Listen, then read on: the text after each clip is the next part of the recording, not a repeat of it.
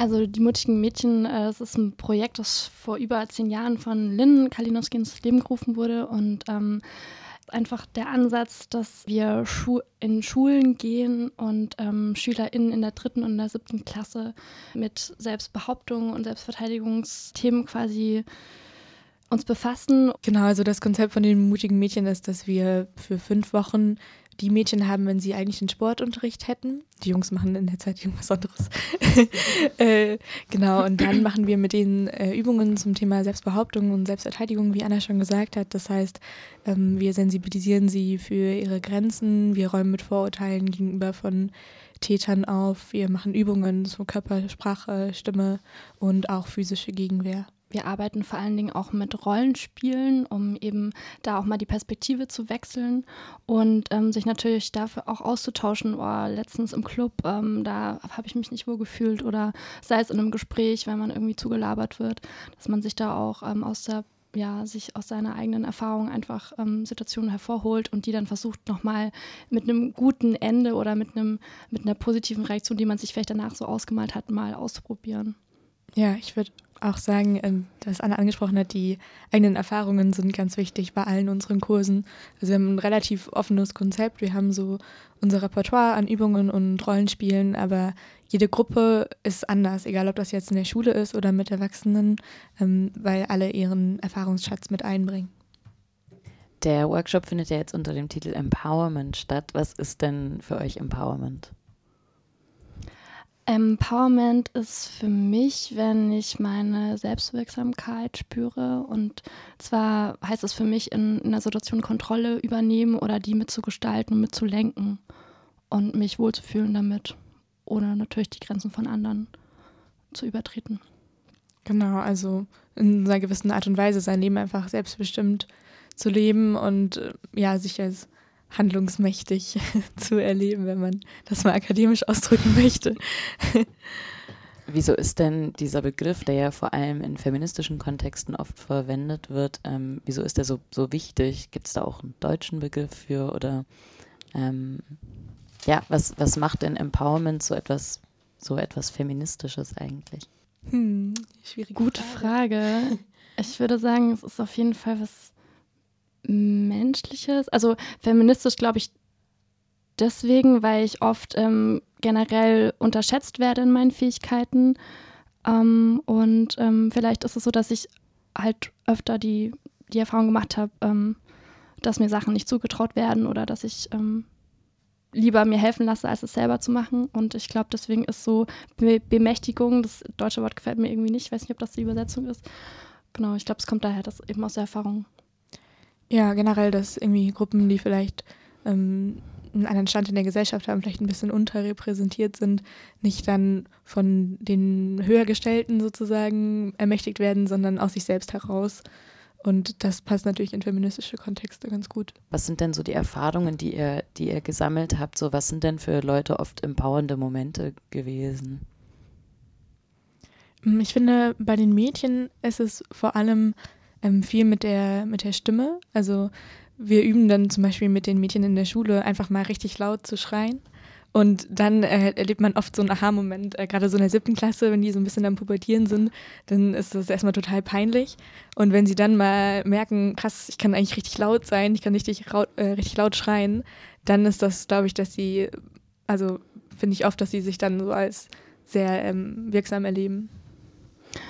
Genau, ich würde für mich auch sagen, der so ein Empowerment äh, fällt mir spontan ein bei einem Rollenspiel, wo wir eben ähm, in der Clubsituation waren und dann eben voll die Female Solidarity Geschichte gespielt wurde und da war, da wurde ich voll berührt und auch bei den, äh, bei dem Frauenteam, die das es eben gespielt hat, ähm, da waren die total empowered, weil sie sich voll gegenseitig unterstützt haben und das war voll der Empowerment-Moment so. Bei unserem letzten Workshop in Karlsruhe, da hatten wir ähm, auch so Übungen zur physischen Gegenwehr gemacht und wir haben uns eigentlich nur Übungen rausgesucht, die relativ einfach sind, also die man, wo man jetzt kein großes technisches Karate-Vorwissen braucht oder wo man ähm, auch nicht viel Kraft braucht eigentlich, sondern es geht mehr um, um so kleine Bewegungen, die dann aber ganz viel auslösen können.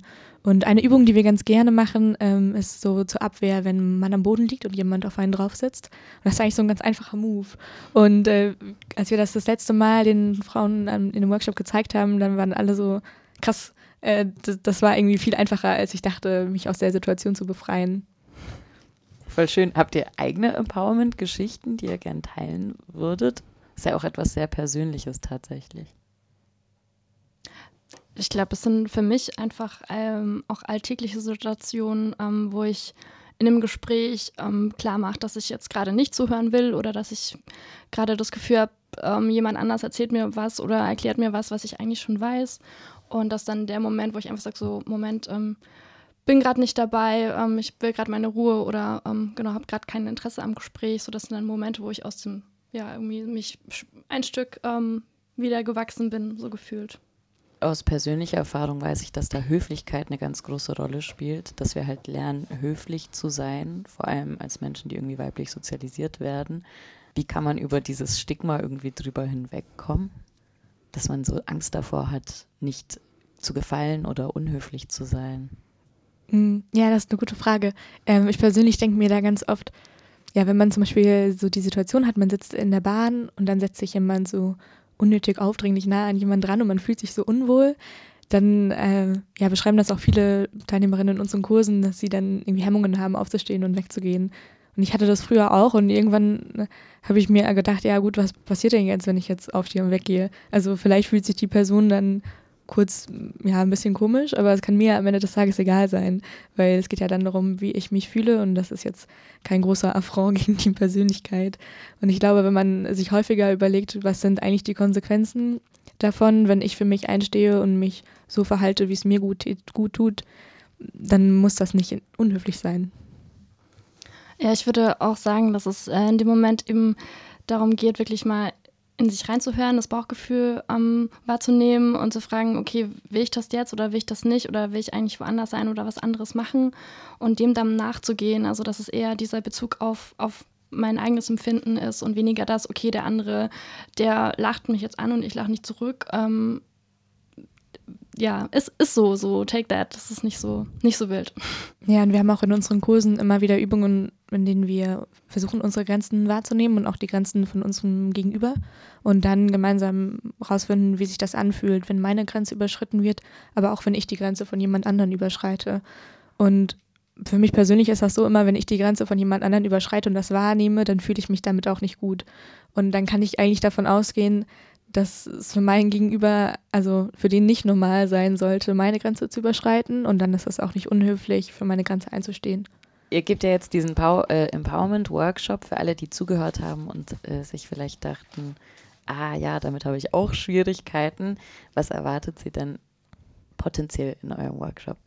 Genau, also wir machen ein Spiele oder Spiele, wo wir gegenseitig eben unsere Grenzen entdecken und da eben dieses Gespür dafür ähm, wahrzunehmen, was, wie weit wir gehen wollen im Kontakt. Und dann ist es auch so, dass wir unsere Stimme auch ja, trainieren, lauter, leiser schreien, eben mal dies ausprobieren. Wie ist das so, wenn ich wütend gucke, wenn ich wirklich wütend bin? Und das ist so echte, echte Emotion, dass wir das auch mal rauslassen dürfen in dem Rahmen und das mal ausprobieren dürfen.